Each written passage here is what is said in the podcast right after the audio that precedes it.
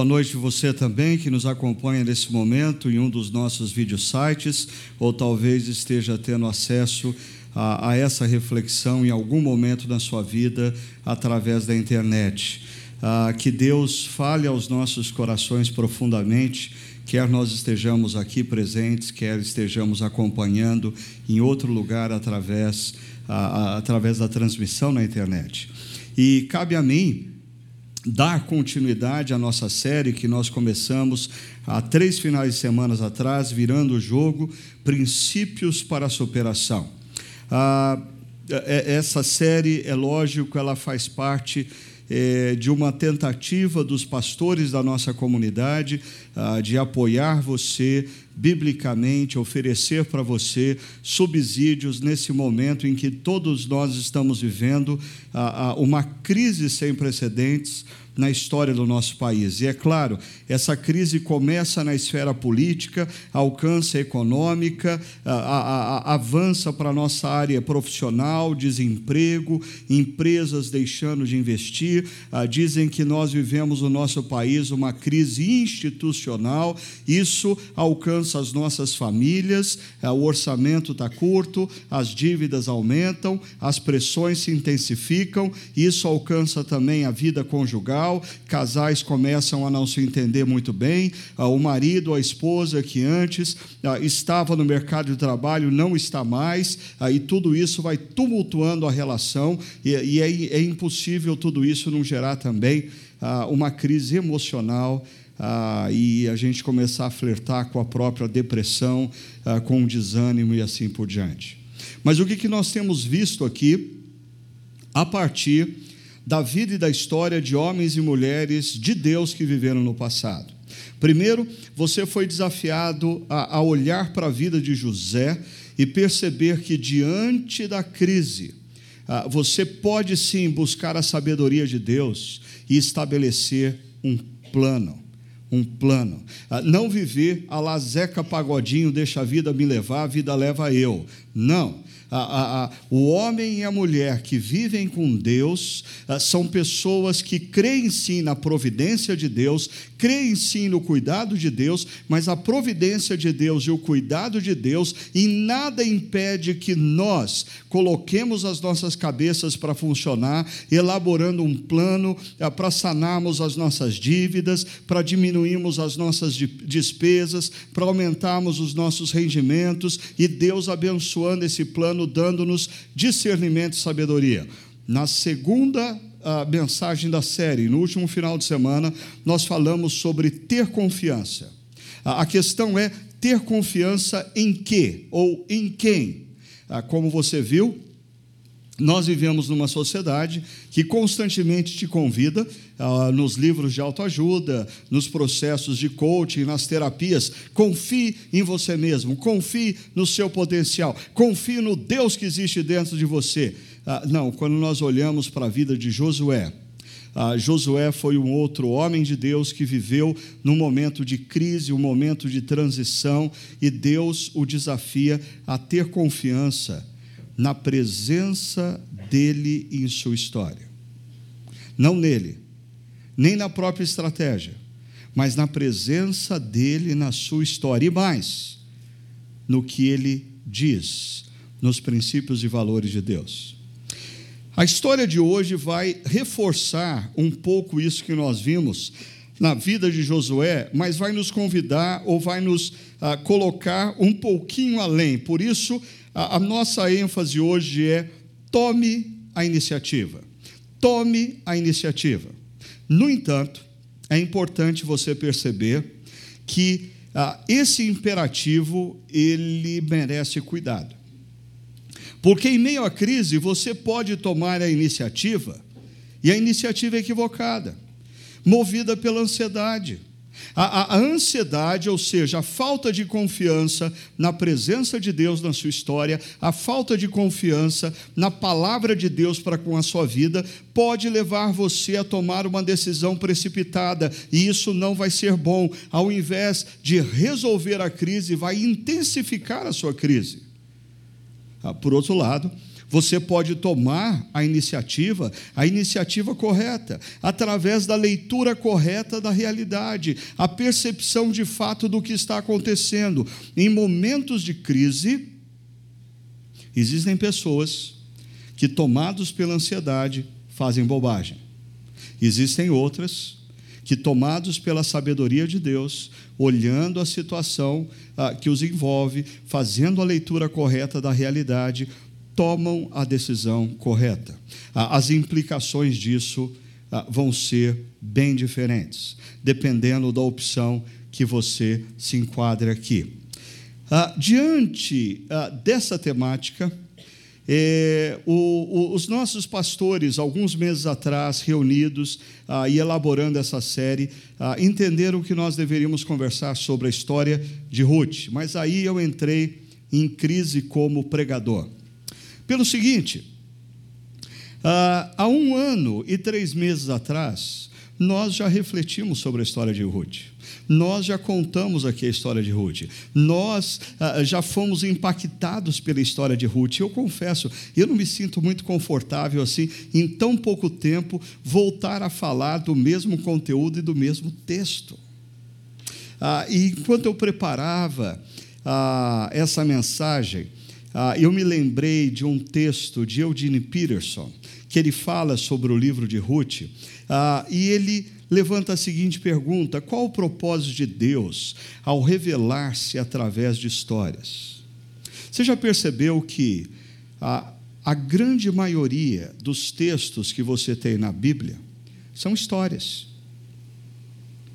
Ah, isso é um, um, um pavor para aqueles que, por exemplo, gostam de ler teologia sistemática, onde as coisas estão todas encaixadinhas ah, e os temas estão subdivididos e tudo organizado, mas não é assim que Deus se revela. Deus se revela através de histórias. E você já parou para pensar por que Deus revela quem Ele é, os seus princípios e valores através de histórias? Ah, primeiro, pense comigo. Histórias têm o poder de fazer uma conexão entre a narrativa e um princípio. Ah, muitas vezes eu me deparo com pessoas que dizem assim: Ah, pastor, eu me lembro daquela sua pregação de 10, de 15 anos atrás. Lembra nada. Ela lembra da história que eu contei. E quando ela lembra da história que eu contei, a história traz o princípio juntos. As histórias que nós costumávamos contar para os nossos filhos antes do advento do iPad, porque agora a maioria das crianças vai para a cama com o iPad e fica vendo galinha pintadinha até pegar no sono. Ah, eu sou do tempo ah, em que antes dos filhos dormirem, nós íamos até eles e contávamos histórias. Histórias. E histórias têm o poder não apenas de conectar a narrativa com o princípio, mas é uma pedagogia de ensino. A repetição faz parte da pedagogia de Deus para o seu povo. Por exemplo, eu fiquei bem mais tranquilo quando eu percebi que no judaísmo tardio, ah, na festa de Pentecostes, uma das grandes festas do povo judeu, um livro da Bíblia era lido todo ano. Sabe que livro? Ruth. Ruth era um livro que o povo de Deus, na antiguidade, todo ano, pelo menos uma vez, lia publicamente, porque histórias existem para serem repetidas. Ah, nós que vivemos nesse contexto, nesse mundo, ah, em constante mutação, e nós nos tornamos idólatras da inovação e não percebemos que histórias têm o poder e precisam ser recontadas e repetidas quantas vezes forem necessárias. E por fim, a, a, a história ela tem o poder de trazer para a gente o que aconteceu ontem, o que aconteceu no passado, com um homem, com uma mulher que viveu uma situação difícil. E aí a gente percebe como Deus se relaciona com as pessoas, a gente percebe como as pessoas falham ah, nas decisões que precisam tomar. E aí a gente traz para hoje, a gente percebe que nada mudou. A gente continua falhando, Deus continua sendo gracioso e Ele intervém nas nossas histórias e Ele conserta as melanças que a gente apronta nas nossas vidas e histórias. Por isso, nós vamos, depois de um ano e três meses, recordar e estudar novamente a história de Ruth. Ah, e antes que você reclame, ah, deixa eu contar para você uma história, e aí você vai se lembrar do princípio. Né? Ah, eu me lembro no passado de ter ouvido acerca de um pastor ah, que subiu no púlpito e pregou um sermão ah, no, segundo, no domingo seguinte, ele subiu no púlpito e pregou o mesmo sermão. O pessoal começou a achar que o, pastor estava ah, despirocando, né? ele estava começando a perder noção do que ele fazia ou deixava de fazer. Ah, no terceiro domingo, ele sobe no púlpito e prega o mesmo sermão. Aí o povo já começou a ficar empolvoroso e foram lá reclamar para os presbíteros. Os presbíteros, não, dá um tempo, vamos ver o que, que acontece no outro domingo. E no quarto domingo, o pastor voltou e pregou o mesmo sermão. Aí não teve jeito, o conselho se reuniu, aí falou assim: Pastor, mas uh, o senhor está pregando o mesmo sermão há quatro domingos. Ele disse: ah, E a igreja já está praticando? Então a gente vai estudar no quinto domingo também. Veja só, o livro de Ruth começa com uma informação. O mundo está em crise.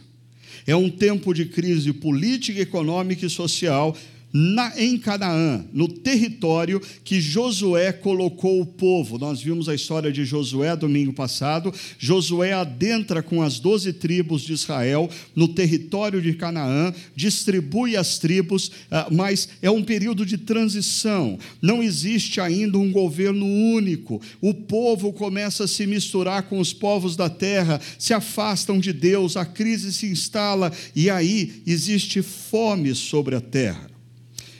O mesmo verso primeiro diz assim: Um homem de Belém de Judá, com a mulher e os dois filhos, foi viver por, por algum tempo nas terras de Moabe. Ah, o, o, relato não, não nos diz o nome do homem, o nome da mulher, o nome dos filhos, pelo menos por enquanto. Mas tem uma informação aqui complicada. Foi viver por algum tempo nas terras de Moabe. Que história é essa? Ah, se esse sujeito faz parte do povo de Deus, se esse sujeito crê que Deus é o rei daquele povo e Deus cuida daquele povo, ele não tem que ir para Moabe, porque Moabe não faz parte do povo de Deus. Muito pelo contrário, Moabe é, é um povo inimigo, é um povo que no passado de Israel, ah, quando nós estudamos é, a, a, série sobre as sete igrejas do Apocalipse, em uma das igrejas, Jesus faz menção ah, daqueles que estavam seguindo a, do, a doutrina de Balaão. Se você se lembra, nós voltamos no tempo para explicar quem foi Balaão. Balaão foi um profeta da antiguidade que foi contratado para amaldiçoar o povo de Israel quando peregrinava na direção de Canaã. Quem contratou? Os Moabitas os Moabitas. Ah, Para você entender o que acontece, nesse mapa aí você pode ah, perceber a distribuição das doze tribos de Israel no território de Canaã. É, o, o, essa família que nós temos a informação que deixou a terra prometida para morar em Moabe, vivia aqui, ó, nesse quadradinho, nesse retângulo verde que dentro está escrito Belém, ah, um pouco abaixo de Jerusalém. Mas sabe o que eles fizeram ao deixar Belém? Eles vão morar do lado de fora das fronteiras de Israel. Ah, eles vão buscar solução para o problema fora do espaço em que Deus disse que eles deveriam permanecer. O que os move a isso? Ansiedade. O que os move a isso? Falta de confiança de que Deus virá em socorro de Israel nesse tempo de fome. Ah, o que os leva a isso? Falta de confiança na palavra de Deus, que prometeu que iria cuidar do seu povo. Por isso, tomar iniciativa é importante, mas Antes, esteja certo de que sua decisão não é fruto da falta de confiança em Deus e em Sua palavra. Porque você pode ser uma pessoa cheia de iniciativa, e isso não é virtude. Isso não é virtude quando a sua iniciativa é fruto da sua ansiedade. A sua iniciativa é fruto da sua falta de confiança em Deus. A sua iniciativa é fruto da falta de confiança no que Deus disse.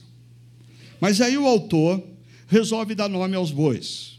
E ele diz: o homem que deixou Belém e foi para Moabe se chamava Elimeleque. Ah, e eu creio que ele resolve dar nome aos bois para você perceber algumas ironias, algumas questões que, que envolvia essa família.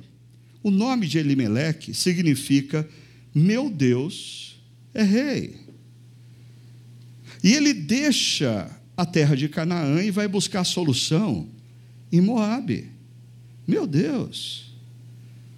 Que rei ele tem, de fato, na sua própria vida? A, a, a ação de Elimeleque é completamente incoerente ao nome de Elimeleque. Ele era casado com Noemi. O nome Noemi significa doce, agradável. Mas as decisões de Elimeleque vão tornar sua esposa amarga e azeda. Isso é um problema. Ah, porque nós, homens, podemos fazer ou tomar decisões na vida movidos pela nossa própria ansiedade, movidos pela nossa intuição, movidos pela nossa precipitação e isso gerar problemas para a nossa família. E isso, com o passar do tempo, ser fonte de depressão e amargura na vida das nossas esposas. Mas não são só os homens, aqui no caso é Elimeleque eh, que toma uma decisão que vai gerar amargura no coração de Noemi. Ah, mas mulheres também ah, podem começar a tomar decisões na vida que vão gradativamente azedando e amargando o coração dos seus maridos. O livro de Provérbios nos fala da mulher que é coroa para o marido, não véia do marido, coroa do marido, e aquela mulher que é câncer nos ossos do marido. Quando nós optamos pelo casamento e por vivermos em família, nós precisamos tomar consciência de uma coisa: as nossas decisões não afetam mais meramente a nós mesmos. As nossas decisões e as nossas omissões têm consequências na vida dos nossos cônjuges e dos nossos filhos. Prova disso é que esse casal tem dois filhos, Malom e Quilion. E você quer ver como a gente precisa ouvir histórias ah, repetidamente. Ah, é, é, muito importante você saber o significado no nome desses filhos, e há um, um ano e três meses atrás eu contei para vocês o significado. Quem se lembra do significado do nome desses dois filhos, por favor? Isso me motiva grandemente como pastor. Isso faz porque, olha, eu, eu, domingo que vem eu quero continuar pregando. Ninguém se lembra, a não ser o Sauro que é, que é pastor. Né? Ah, olha só, Malom significa enfermidade, Quilion significa fracasso. Sabe o que isso aponta? Preste atenção. Por mais que doa em alguns de vocês, nós precisamos assumir essa responsabilidade. Filhos refletem grandemente o ambiente gerado por seus pais. Filhos refletem grandemente o ambiente gerado por seus pais. Se você é jovem, está iniciando uma caminhada, ah, ah, entre no casamento com a consciência de quão importante é você viver uma espiritualidade sadia e viva na sua família. Ah, porque filhos são influenciados grandemente, não pela religiosidade dos pais, mas pela motivação do coração dos seus pais. Assim, eles partem para Moabe e nessa história, miséria pouca é bobagem. Então, o homem que levou a sua família a deixar o povo de Deus e viver numa terra do inimigo, uma terra estranha, a terra de Moabe, morre. E olha a situação que esse cara deixa a esposa dele, a esposa dele Noemi com os dois filhos, Malom e Quilion. Mas agora vai começar a vir à tona quem é Noemi. Que apesar de doce e agradável, ah, é uma mulher que reflete ao longo de toda a história pouca confiança em Deus, pouca confiança nos princípios e valores de Deus. Talvez até mesmo isso já está evidente no fato de que quando Elimeleque decide deixar a terra de Belém para ir para Moabe, ah, em momento algum, a gente encontra na narrativa alguma objeção de Noemi. E o que Noemi faz quando o seu marido morre? Veja só, eles, os filhos de Noemi, se casam com mulheres moabitas. Ora, nós não estamos aqui no século 21, aonde um garotão olha para tua filha, gosta e ah, leva embora sem pagar. Não, nesse tempo aqui, meu amigo, você gostou da filha do cara, você tem que pagar o dote. Ah, tem que ter um acordo em família. E quando você não tem dinheiro para pagar o dote, você tem que fazer um arranjo familiar. Então, esses dois caras jamais se casariam se Noemi, sua mãe, não tivesse arranjado isso. E o problema? Deus sempre foi muito explícito de que os filhos de Israel não deveriam se casar com as filhas dos Moabitas, nem com as filhas dos cananeus. Porque as filhas dos cananitas e dos cananeus ah, e dos moabitas, ah, elas se curvavam diante de deuses falsos e Deus sabe o poder e a influência das mulheres. É. Nós vivemos nessa sociedade ah, que canta em verso e prosa, que a nossa sociedade é machista, que os homens. Ah, ah desculpa, eu sou pastor há 30 anos. Ah, e eu vejo, ao longo de 30 anos, por exemplo, homens que se dedicam ao ministério e à igreja. São homens que têm mulheres que os apoiam por detrás. Porque quando a mulher é do contra, o sujeito não consegue fazer nada. Ah, Deus não queria que a espiritualidade de Israel fosse sabotada com os filhos de Israel se casando com mulheres que se curvavam diante de falsos ídolos, se curvavam diante de deuses estranhos, se curvavam diante de demônios. Ah, e Noemi sabe disso, ah, mas ela resolve um problema não a partir dos princípios e valores de Deus. Ela resolve um problema de maneira pragmática, a partir do que ela entende que é a melhor solução naquele momento. igualzinho algumas pessoas fazem hoje em dia. Elas sabem qual é o princípio, elas sabem qual é o valor, elas sabem o que Deus espera delas, mas elas acham assim: ah, o meu momento é diferente, ah, eu estou em Moab, ah, eu estou numa terra estranha, ah, o meu marido morreu. Deus abriu uma exceção aqui. Deus vai ter que entender que eu tinha que fazer isso. Não tinha que fazer isso. E aí, como eu disse, nessa história, miséria pouco é bobagem. Então, depois de terem morado lá por dez anos, e olha só, Elimeleque sai dizendo que vai viver algum tempo. Passa dez anos. E aí, morreram também Malom e Quilion. E Noemi fica sozinha com as suas duas noras, Ruth e Orfa. Ah, é nesse momento que Noemi toma conhecimento que o Senhor vier em auxílio do seu povo. É lógico que Deus veio ao auxílio do seu povo. Deus não falha. Deus não falha. Deus prometeu que ia cuidar. Elimeleque e Noemi saíram da terra de Canaã de maneira precipitada, saíram por causa da ansiedade, saíram porque eles resolveram um problema a partir do que eles pensavam e não a partir do que Deus dizia. A mesma coisa fez Noemi ao resolver o problema do casamento dos filhos.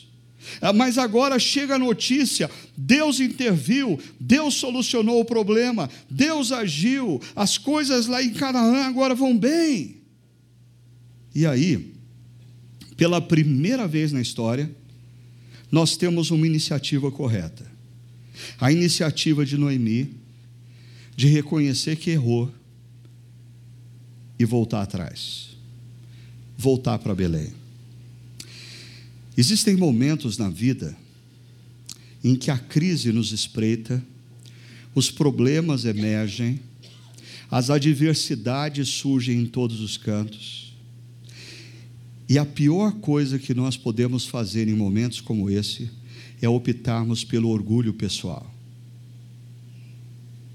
A melhor coisa que nós podemos fazer em tempos assim é reconhecer que errou e mudar. E mudar. Noemi decide voltar para Belém. Inicialmente ela volta com as suas duas noras, ah, mas existe uma questão. Deixa eu voltar agora a 3.300 anos atrás, 3.200 anos atrás, para você entender o que vai acontecer aqui. Ah, nós, nesse contexto histórico, nós estamos num mundo onde as mulheres são altamente fragilizadas.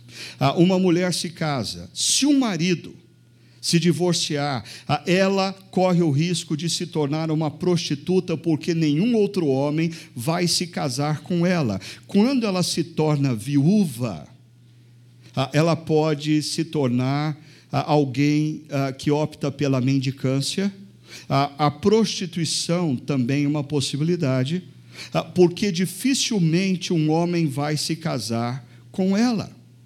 Por isso, existia uma lei do resgatador. Essa lei pode nos parecer um pouco estranha, mas ela funcionava mais ou menos assim: se um homem morresse, o seu irmão mais velho deva, deveria resgatar a esposa do falecido como sua esposa.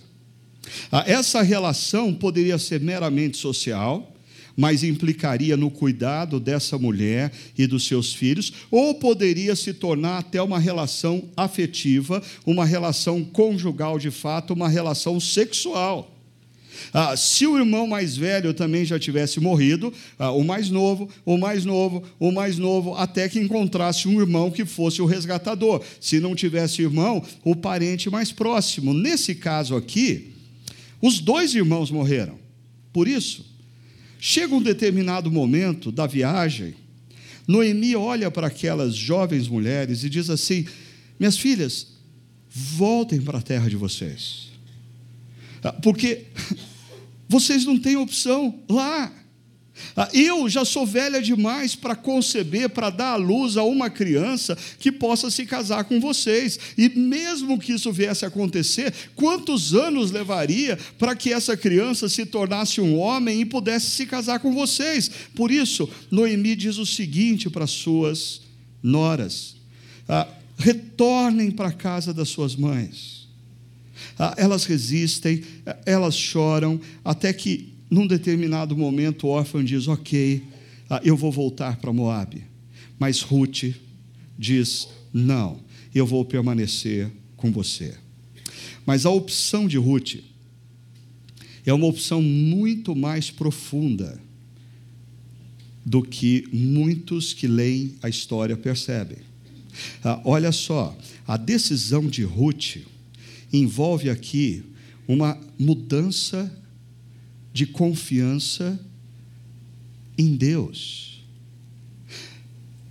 Ruth, porém, respondeu a Noemi: Não insistas comigo que te deixe e que não mais te acompanhe. O teu povo será o meu povo, o teu Deus será o meu Deus. Ruth está dizendo que ela está deixando os deuses de Moabe para trás. Preste atenção. Para confiar no Deus que Noemi nunca confiou. Ruth está disposta a deixar de ser moabita para ser parte do povo do Deus que age na história, apesar de Elimeleque e Noemi não confiarem nesse Deus, ou não demonstrarem confiar.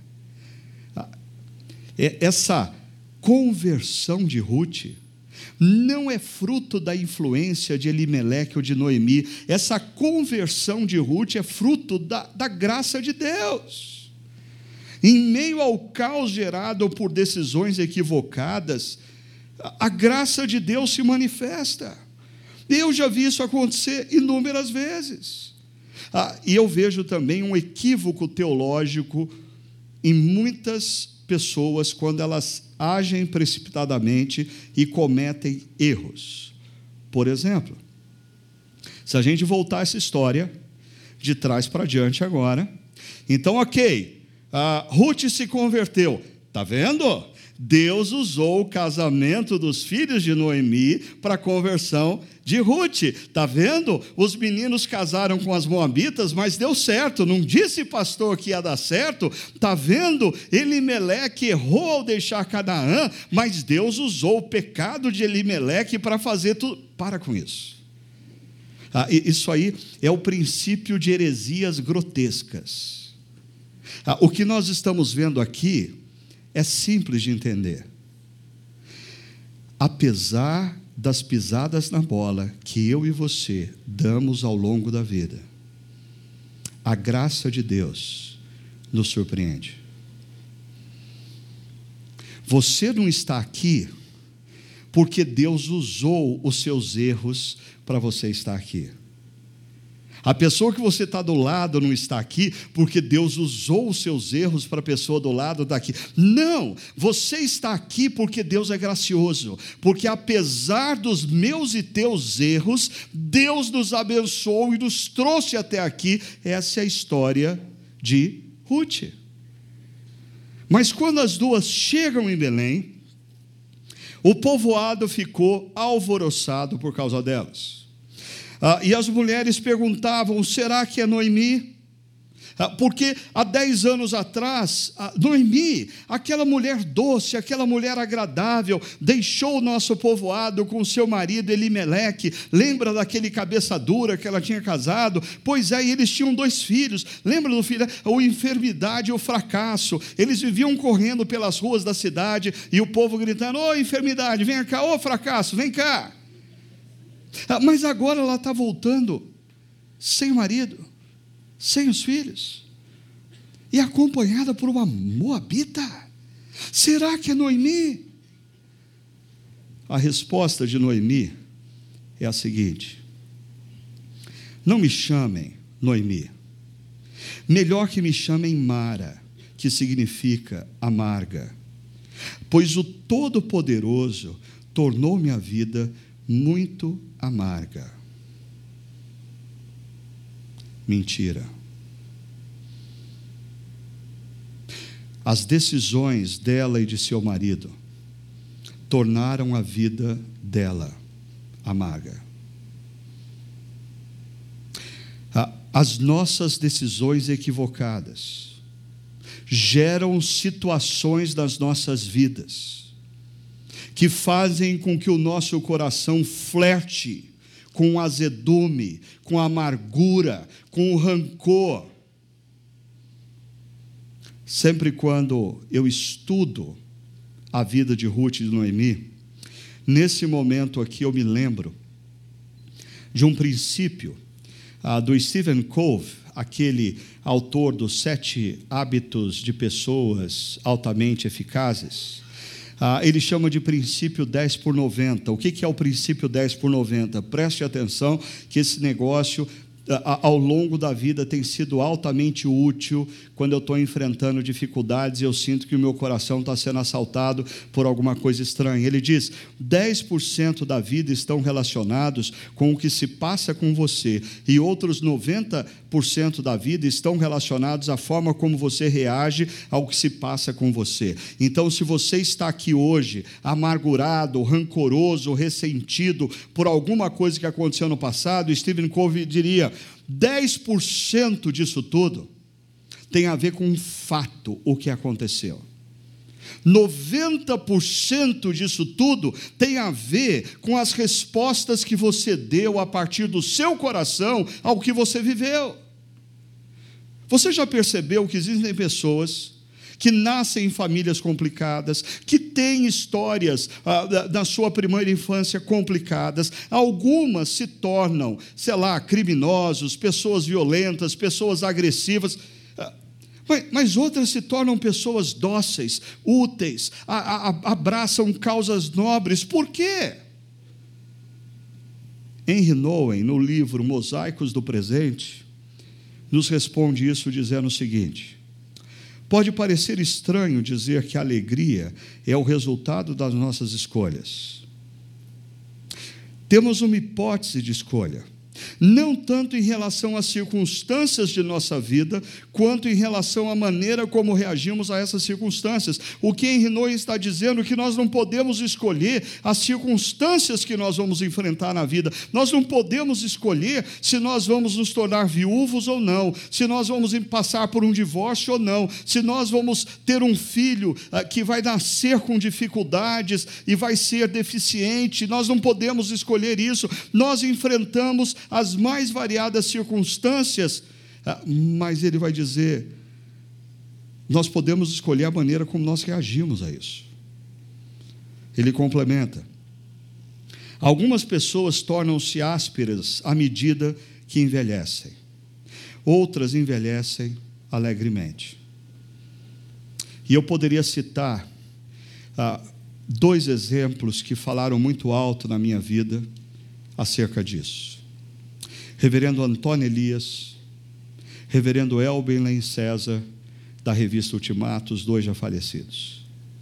Ah, como eu gostava de sentar com esses homens e ouvir as histórias que eles me contavam do passado deles. Ah, eles me falavam das dificuldades, dos problemas, das situações difíceis que enfrentaram com os filhos das perseguições que receberam, das injustiças que eles foram alvos, ah, mas eles davam risada de tudo isso. Eles eram pessoas ah, que me inspiravam a continuar, a batalhar. Uma hora de conversa com eles era, era uma hora eh, renovadora do meu coração, e não porque eles não passaram por dificuldades na vida mas porque, em meio às dificuldades, eles fizeram opções. É isso que o Henry Nouwen diz. Me acompanhe. Isso não significa que a vida daqueles que se tornam ásperos tenha sido mais dura do que daqueles que se tornam alegres. Significa que foram feitas diferentes escolhas, escolhas interiores, escolhas de coração. E quanto eu mais vivo e mais convivo com pessoas, mais eu creio que isso é verdade. O que define o que nós nos tornamos na velhice. Um velho ranzinza, rabugento e crica, ou uma pessoa alegre, aberta para o novo, motivadora, não são as circunstâncias que nós vivemos no passado são as opções que nós fizemos no coração, na idade que você se encontra hoje. Mas voltando então à história, em contraste com o que acontece com Noemi, que azeda, que amarga por opções que ela faz no coração. Uh, Ruth, olha como o texto insiste em lembrar, ela é moabita. Disse a Noemi: Eu vou recolher espigas no campo daquele que me permitir. Então ela foi e começou a recolher espigas atrás dos ceifeiros. Deixa eu explicar duas coisas aqui. Primeiro, como isso aconteceu na minha mente. Noemi sentada numa poltrona numa manhã, a Ruth sentada na outra poltrona do lado numa manhã.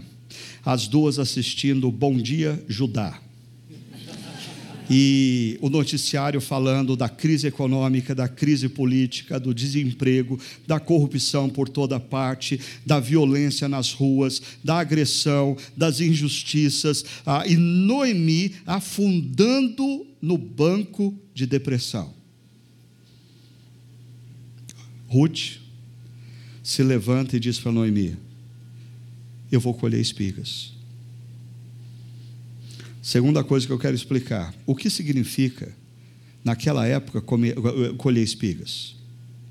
Existia uma lei, uma lei dada por Deus ao povo de Israel, que na época da colheita, os ceifeiros passavam pelo campo colhendo os frutos, mas os frutos que permaneciam no pé, ou os frutos que caíssem no chão, os ceifeiros não poderiam voltar para buscar, porque aquele fruto seria para os pobres, para aqueles que não têm terra, para aqueles que não têm espaço para cultivar. Em outras palavras, Ruth decide catar espigas, fazer o trabalho entre os mais pobres do mundo dela. Ah, isso para mim é uma grande lição, porque às vezes nós ah, envolvidos por uma crise política, uma crise econômica, uma crise profissional, ah, o desemprego chega à nossa porta, ah, mas diante das oportunidades que emergem, mais uma vez o nosso orgulho fala muito alto. Não, o meu currículo é, é, é muito elevado para esse tipo de coisa. Não, muito obrigado por essa proposta, mas eu não tenho condição, ah, com toda a minha capacidade, eu não posso sujar o meu currículo fazendo isso. A história de Ruth me ensina que existem momentos na vida que você tem que apostar suas fichas no que está diante de você e não no teu sonho. Você tem que resolver o problema de imediato. E você precisa abraçar possibilidade e fazer essa possibilidade com a maior intensidade, com a maior excelência, ah, colocando o melhor de você nisso. Ruth é uma mulher no mundo de homens. É uma estrangeira em Israel, o que era um problema seríssimo. É viúva. Ah, se você para na história de Ruth aqui, e se você não conhece a história de Ruth, a maioria eu sei que conhece o final da história, mas se você não conhece a história de Ruth, eu paro e eu digo: quais são as chances que você me dá dessa mulher terminar a vida realizada? E eu diria, de 1 a 10, menos um. Menos um. Mas ela toma a iniciativa. Ela decide colher espigas. É isso que tem diante dela, é essa possibilidade ela vai fazer. E olha o que acontece. Casualmente, enquanto ela colhia as espigas, ela entrou justo na parte da plantação que pertencia a Boaz. Já já eu volto a Boaz. Agora eu quero falar desse negócio de casualmente. Porque é, é muito estranho um autor bíblico usar o termo casualmente. Ele está querendo chamar a atenção da gente. Ah, ela está catando espiga, e ela está catando espiga, e ela passa da fronteira de uma fazenda para outra sem perceber. E ela não faz a menor ideia, ela nem sabe o nome dos donos das fazendas. Esse casualmente me aponta para eventos ordinários que ao longo das nossas histórias se revelam extraordinários. Então, cuidado, cuidado. Ah, esse casualmente me ensina que um, algum encontro que você vai ter essa semana, ah, alguma situação que você vai viver, ah, uma pessoa que você vai conhecer, daqui 20 anos você olha para trás e vai perceber que não era um momento ordinário, era um momento extraordinário. Por quê? Deus já estava lá, apesar de que não tínhamos a mínima consciência disso. Deus já está Deus está na história de Ruth. Deus está trabalhando a história de Ruth. Ela não percebe, ela não vê, mas Deus está lá. Não tem nada de casualmente, não. Deus está trabalhando a história de Ruth para resgatá-la. Deixa eu rapidamente contar para vocês, mais uma vez, uma história que, pelo menos na minha vida, ah, exemplifica grandemente esse princípio. Em 1996, julho de 96, eu recebo um telefonema. Eu estou morando nos Estados Unidos e a minha mãe havia sofrido um infarto. Eu não tinha planos de voltar para o Brasil e eu volto às pressas por causa da minha mãe. Ah, graças a Deus, ela se recuperou, deu tudo certo. Ah, e uma vez ela restabelecida, ah, nós morávamos em São Paulo na época. Ah, eu venho até Paulínia para trazer a Sônia, minha esposa, para visitar os pais dela, ah, que já moravam em Paulínia naquela época. E eu deixo a Sônia com as crianças na casa da minha sogra pela manhã e digo assim para a Sônia: querida, eu vou dar um pulo no Seminário Presbiteriano do Sul, a escola que eu havia estudado, porque um dos meus amigos é professor ali e eu quero revê-lo ah, e eu vou até aquela escola, ah, e eu subo ah, dois andares e eu entro no escritório daquele meu amigo. Ah, absolutamente ninguém do prédio sabe que eu estou ali, a não ser o meu amigo que sabia que eu vinha para visitá-lo. E eu estou conversando com esse meu amigo, e casualmente, o diretor da escola decide, naquele momento, ir até a sala do meu amigo para resolver um problema com o meu amigo. E quando ele entra na sala do meu amigo para resolver o problema, ele me vê ali, ele fala: Puxa vida, mas o que, você está fazendo aqui? Eu explico para ele o que eu estava fazendo. E ele diz: E como estão seus estudos lá nos Estados Unidos? Está indo muito bem. No final do ano eu termino meus estudos. E ele diz: E, e o que você está pensando acerca do futuro? Eu disse: Ah, eu estou checando algumas possibilidades, tem algumas propostas ah, em São Paulo, ah, em outras cidades, e eu estou checando. E ele diz: Por que você não vem para cá? Fala, como assim? Ah, por que você não vem para Campinas? Por que você não vem ser professor aqui? Ali começou uma conversa ah, de uma situação casual que fez com que eu viesse para uma cidade que eu não tinha planos de morar e viver e que eu já estou há 20 anos. Mas a história vai além. Janeiro de 97, eu retorno dos Estados Unidos e eu começo a dar aula naquele seminário. Ah, três meses depois, eu estou andando pelos corredores do seminário ah, e uma, uma professora do seminário me para, uma professora chamada Ana Maria Coelho Rocha. Ah, e ela diz: Ah, Ricardo, muito prazer, eu tenho ouvido falar aí das suas aulas. Ah, e olha, eu, eu queria te fazer um pedido. Eu tenho um grupo de pessoas lá na minha casa ah, que ah, precisam muito de estudar a Bíblia, elas não têm ninguém para estudar a Bíblia. Você não poderia estudar a Bíblia com elas? Eu digo: grupo, grupo do quê? Falar, ah, sete, oito pessoas. Onde você mora? Ah, no Gramado. Eu morava no Guanabara. E eu ah, decido toda quinta-feira atravessar a cidade para estudar a Bíblia num grupo na casa da Ana Maria e fiz isso por 11 anos. Ah, alguns de vocês já sabem o final da história, porque a chácara primavera, de certa maneira, nasce a, a partir daquele grupo que estudava a Bíblia na casa da Ana Maria. Então volta comigo a história. Se minha mãe não tivesse um infarto em 96, eu não voltaria, eu não visitaria o meu amigo no seminário, eu não seria convidado para ser professor do seminário, eu não conheceria a Ana Maria, eu não teria conhecido o grupo, não teria começado o grupo de estudo bíblico. Alguns de vocês aqui teriam chegado a Deus através de outras formas, mas a chácara primavera não existiria.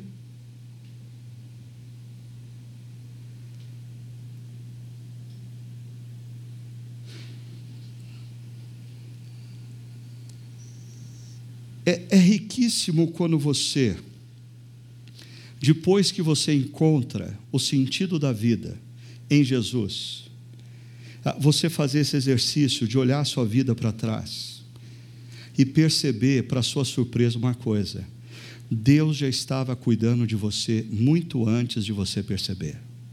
Deus já estava trabalhando na sua história muito antes de você ter consciência disso. Mas agora vamos para Boaz porque ela entra na parte da plantação que pertence a esse sujeito. E quem é esse tal de Boaz? Na minha assim imaginação, eu imagino Boaz como um cara assim com 40, 50 anos, em boa forma, cabelo grisalho, mas não cabelo grisalho assim cinza opaco, né? Grisalho assim é lá Richard Gere, né? Ah, é, tem mulher já que ah, latifundiário, ou seja, tem uma propriedade, e solteirão. Mas a melhor característica dele, altamente fiel a Deus. Porque às vezes mulheres abrem mão desse princípio por causa das, das três coisas acima ah, e o que era fantástico em Boaz era a fidelidade dele a Deus. Mas um detalhe interessante: se ele era da clã de Elimeleque, não sei se já ligou um fiozinho na sua cabeça. Se ele é da família de Elimeleque, ah, ele é potencialmente um resgatador de Ruth. Mas ela não sabe, e nem ele sabe. Então, ah, olha o que acontece. Naquele exato momento em que Ruth está no território, na fazenda dele, e esse exato momento me traz à mente novamente essa ideia do casualmente. Né? O que, que acontece? Boaz chegou com o seu camelo BMW de Belém, e saudou os seus cefeiros. Agora perceba como esse cara se comunica com os funcionários dele. O Senhor esteja com vocês.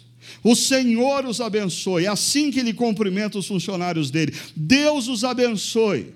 Ah, e talvez você, inspirado por Boaz, amanhã cedo você vai chegar no seu escritório, na sua equipe que você é responsável, na sua empresa, e vai dizer para todos: Deus os abençoe. A questão não é como você fala, a questão é como eles respondem. Como eles respondem, vai demonstrar grandemente como eles te veem. Ah, os homens de Boaz respondem assim: O Senhor te abençoe, Boaz. Sabe por quê? Porque esse homem, quanto mais rico ele fica, mais ele abençoa os funcionários. Quanto mais rico ele fica, mais ele é bondoso para com aqueles que estão à volta dele. Por isso, os funcionários dele querem que Deus o abençoe, querem que Deus continue abençoando, porque quanto mais Boaz é abençoado, mais ele se torna fonte de bênção. Mas aí, como ninguém é de ferro, e a Bíblia deixa claro coisas que acontecem no nosso dia a dia. Boaz bate o olho em Ruth, cutuca o capataz e diz: Quem é ela? Rolou um clima. Rolou um clima que agora eu vou resumir a situação. Boaz toma conhecimento de quem é Ruth, do cuidado e da dedicação para com Noemi, porque ah, eu não tenho dúvidas que o que faz com que Boaz se apaixone por Ruth não é necessariamente a beleza física dela, ah, mas o caráter dela. Quando ele escuta falar do que ela faz por Noemi, ah, o, o coração dele treme mais da decisão que ela tomou de servir o Deus de Israel. Ah, além disso, Boaz toma providências para que Ruth tenha segurança, água e alimento, porque afinal de contas, ele é da tribo, ele é da clã de Elimeleque, ela é viúva de um filho de Elimeleque, ele tem a responsabilidade se esse cara não fosse fiel a Deus, ele podia fazer vistas grossas para isso, ou se não, ele podia até mesmo explorar a posição dele diante de Ruth. Ele decide cuidar de Ruth e de Noemi. Noemi, mais uma vez, evidencia a desconfiança que eu tenho dela. Porque Noemi vê na aproximação de Boaz uma oportunidade e aconselha Ruth a tomar alguns atalhos. Noemi chama Ruth num canto e fala: Minha filha, esse cara bonitão que está aí te cercando, latifundiário, ele é a nossa esperança. Então, ó, deixa eu te dar umas, uns conselhos. Eu comprei uma lingerie nova para você. Ah, comprei um vestido transparente, comprei uma champanhe, ó, bota essa champanhe geladinha, dois cálices, aí entra lá na casa de Boaz. Quando ele estiver dormindo, entra no quarto de Boaz. O caminho que muitas tomaram na vida para resolver uma situação. E quando Boaz toma consciência do que está acontecendo, ele toma a decisão de poupar Ruth. Ah, ele manda que Ruth, já é noite, que ela, que ela permaneça nos pés da cama dele, ah, mas existem evidências textuais de que nada acontece entre eles. Por quê? Porque Boaz não quer tomar atalhos. Olha o que Boaz faz. Boaz, ah, ele, ele procura saber quem seria o resgatador de Ruth.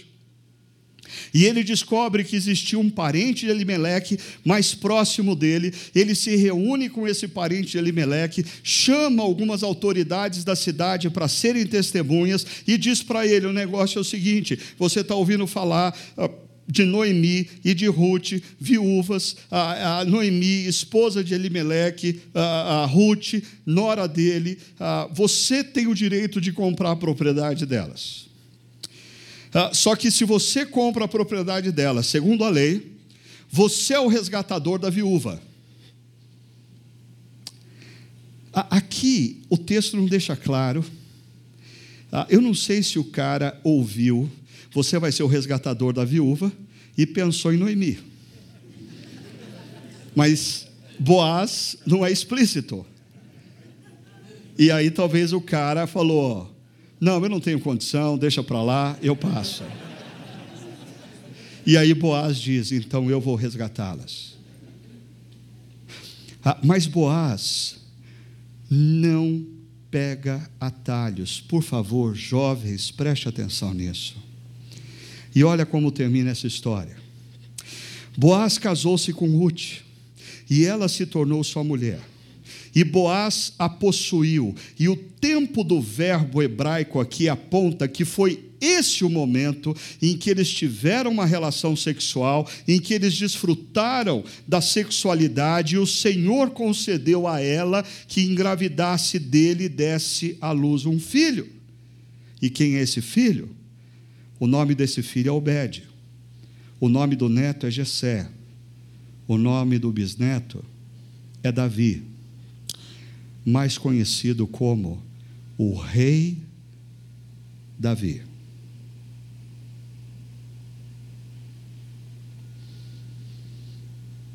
Sabe o que é mais surpreendente nessa história? Ruth, a mulher moabita, viúva, que um dia tomou uma decisão: eu vou fazer o que me é possível fazer catar espigas. Se tornou parte da genealogia de Jesus Cristo. Deixa eu terminar com uma frase. Na vida, nosso papel é realizar da melhor maneira possível o que temos como possibilidade. Na vida, nosso papel é realizar da melhor maneira possível, mesmo que seja catar espiga, o que temos como possibilidade. Mas se você já tirou foto, você vai ter que tirar outra vez, porque a frase completa agora. Assim, enquanto nos ocupamos do que nos parece ordinário, Deus realiza em nossas histórias aquilo que é extraordinário. A história de Ruth é a história daqueles que tomam uma decisão. Viver com fidelidade e com excelência. As tarefas que aparentemente são ordinárias. E confiar que o nosso Deus é especialista em transformar fatos, situações, encontros aparentemente ordinários numa história extraordinária. Extraordinária. Mas termino só lembrando uma coisa a você, e aí nós oramos. Assim como Ruth, nós também precisamos de um resgatador. Porque se a vida de Ruth era caótica, a nossa não é menos caótica. Nós, como seres humanos na história, estávamos tão perdidos quanto Ruth. Nós não tínhamos alternativas, ah, e os textos bíblicos dizem que nós estávamos condenados à morte eterna, longe de Deus. Existe um erro quando você lê a história de Ruth e se apaixona por Noemi. Lê a história de Ruth e se apaixona por Ruth. Porque o centro da história de Ruth não é Ruth. O centro da história de Ruth é Boaz. E Boaz, ele é o que na teologia nós chamamos de tipo de Cristo. Ele é um reflexo do que Cristo faria. Ele é um reflexo da pessoa do nosso Salvador que antes da gente tomar consciência, já está de olho na gente e decide nos amar, e Ele paga o preço para nos resgatar. Ele que diz: Eu vim para que tenham vida e a tenham plenamente, assim como Boaz deu essa vida a Ruth, Jesus nos oferece essa vida. Ele diz: Eu sou o bom pastor. O bom pastor dá a sua vida pelas ovelhas. Jesus é melhor do que Boaz, porque Jesus pagou o preço do nosso resgate com a, nossa, com a sua própria vida. Pergunta: por que você está com medo da vida? Por que, que você está com medo das circunstâncias? Você tem um resgatador. Lembre disso hoje. Tome iniciativa. Mesmo que isso implique em colher espigas. Confie em que enquanto você faz o que é ordinário, o seu resgatador, Jesus, está fazendo da sua história uma história extraordinária. Creia. Vamos orar? Senhor, nós nos colocamos diante do Senhor nesse momento, pedindo que o Teu Santo Espírito nos convença de que muito antes de nós percebermos o teu amor, o teu cuidado, o teu carinho para com as nossas vidas, ah, o Senhor já estava envolvido na nossa história. Não é casual o fato de estarmos diante dessa mensagem nesse momento das nossas vidas. O Senhor, a, a, as nossas histórias, na, na perspectiva humana, os nossos fatos podem ser casuais, mas na perspectiva eterna, o Senhor está trabalhando. E se nós estamos ouvindo essa palavra hoje, é porque o Senhor queria que nós a ouvíssemos. Senhor, fala ao coração de cada homem, mulher, jovem aqui presente e todos aqueles que nos acompanham pela internet. Dá àquele que está precisando tomar iniciativa, ânimo novo, confiança de que enquanto ele faz o que é ordinário, o Senhor fará o que é extraordinário. Aqueles que estão aqui, e se sentem sem esperança, como talvez um dia Ruth se sentiu. Que eles sejam lembrados de que eles não estão sozinhos, de que o Senhor está na história deles, de que o Senhor está trabalhando. Ah, e se as coisas não andam bem hoje, é porque a história ainda não chegou no final. A história ainda não chegou no final. Dá-nos, Senhor, a certeza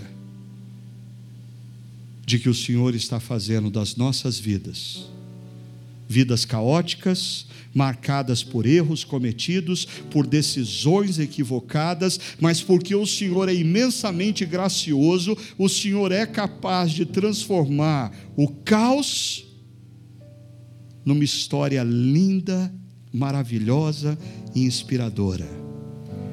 E é isso que o Senhor está fazendo nas nossas histórias.